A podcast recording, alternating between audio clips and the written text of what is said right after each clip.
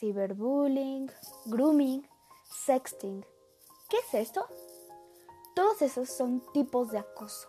Pero, ¿qué es el acoso? El acoso es un comportamiento agresivo y no deseado entre niños en edad escolar que involucra un desequilibrio de poder real o percibido. El comportamiento se repite o tiende a repetirse con el tiempo.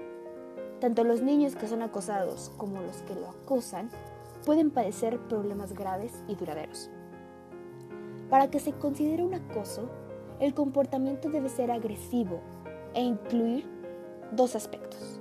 El primero es un desequilibrio de poder. Los niños que acosan usan su poder, como la fuerza física, el acceso a la información desagradable o a la popularidad, para controlar o dañar a otros. El desequilibrio de poder puede cambiar con el transcurso de tiempo y en diferentes situaciones, incluso si se involucran a las mismas personas. Y el segundo aspecto es la repetición, ya que los comportamientos acosadores suelen o suceden suceder más de una vez, o más bien de una forma repetitiva, constante, durante un periodo de un tiempo largo o corto. El ciberbullying. El ciberbullying es un acoso entre iguales a través de las tecnologías de información y la comunicación, o TIC. Dentro de ellas se suele insultar, dejar, amenazar o chantajear a través del envío o publicación de mensajes de texto, fotografías o videos. El acoso no siempre se expresa con un daño físico. De hecho, el hostigamiento suele darse en el ámbito escolar, por lo que el acosador y la víctima suelen ser menores y compañeros de colegio o del instituto.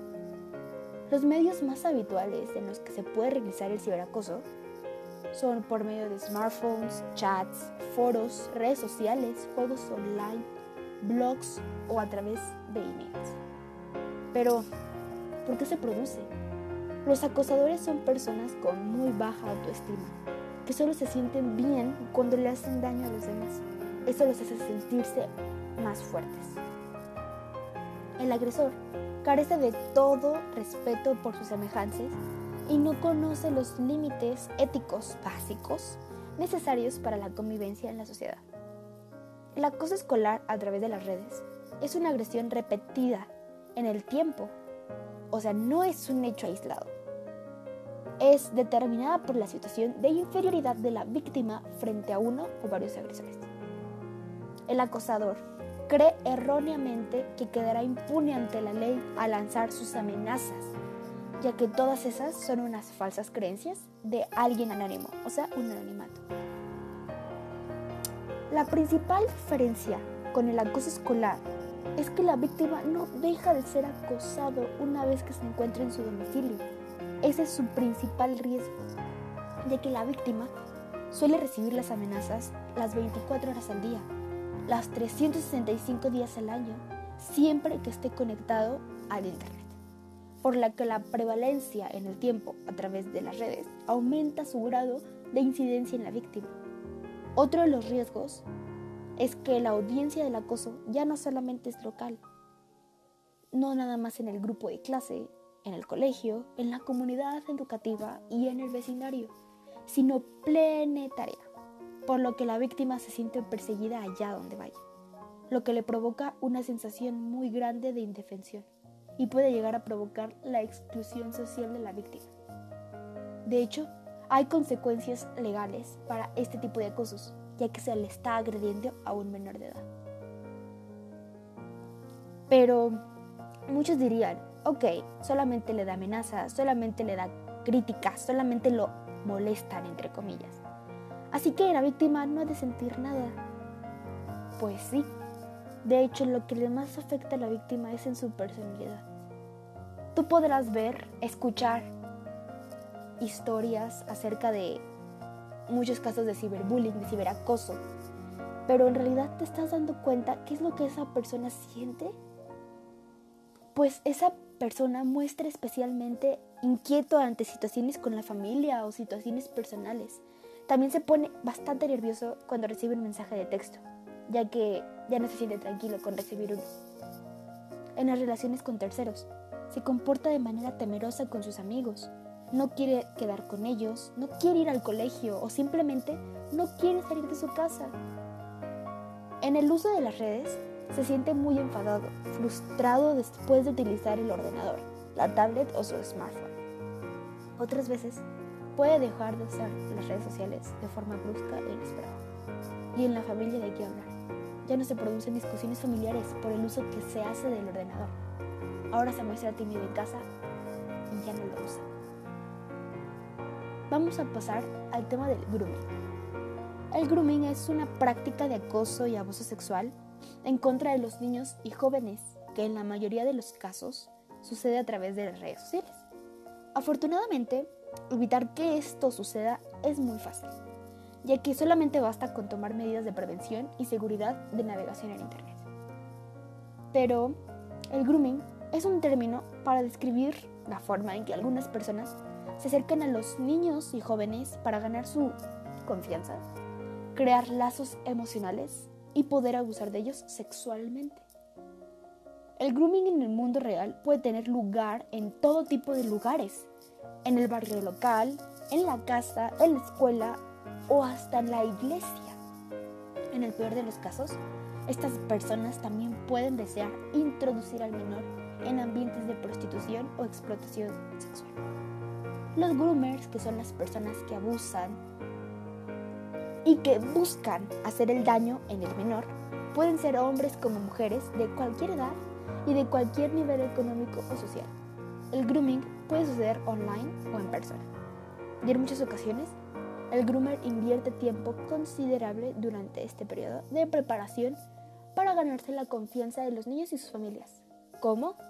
Pues simplemente pretendiendo ser alguien que no es, ofreciendo comprensión y consejos, obsequiando regalos, brindando su atención total al niño, utilizando su posición o reputación profesional, entre comillas, llevándolo a viajes, paseos, fiestas, todo lo que el niño, niña, adolescente le guste.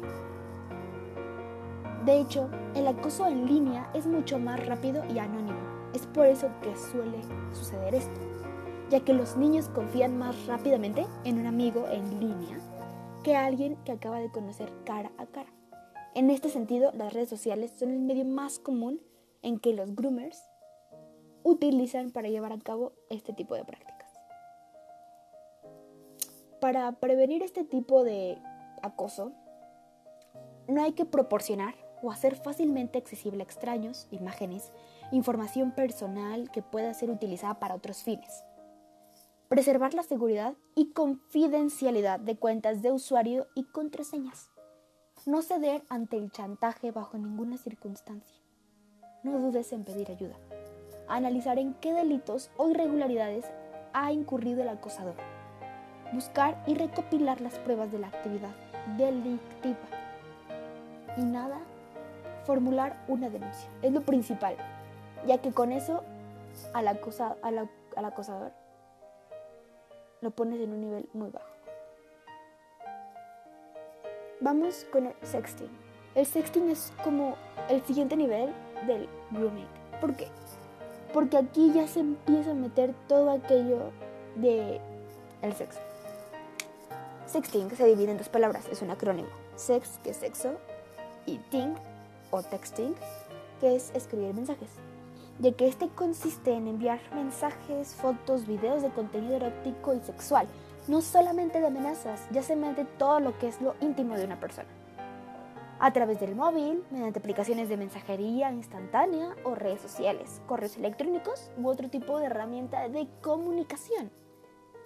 De hecho, habitualmente se suele realizar de manera íntima entre dos personas, aunque puede llegar a manos de muchos otros usuarios si no se respeta esa intimidad. De ahí su mala fama. A pesar de ser una de las prácticas más comunes en la actualidad para subir grados, tras conocer a alguien en una app de contactos, por ejemplo, para calentarse, no sé, en pareja, y mantener relaciones sexuales cuando la distancia lo impide o simplemente por puro placer o para escapar de tu rutina. De hecho, esto puede ser una práctica sexual en sí misma, ya que sin necesidad de verse en persona después, sirve como un calentamiento previo a una queda. De hecho, conocer los riesgos que nos provoca este acoso nos ayuda si queremos realizar esta práctica, ya que de ser así, ¿con quién? ¿Cómo? ¿Cuándo hacerlo? Al igual que tomar las medidas necesarias, sobre todo en relación a los niños, a los más pequeños.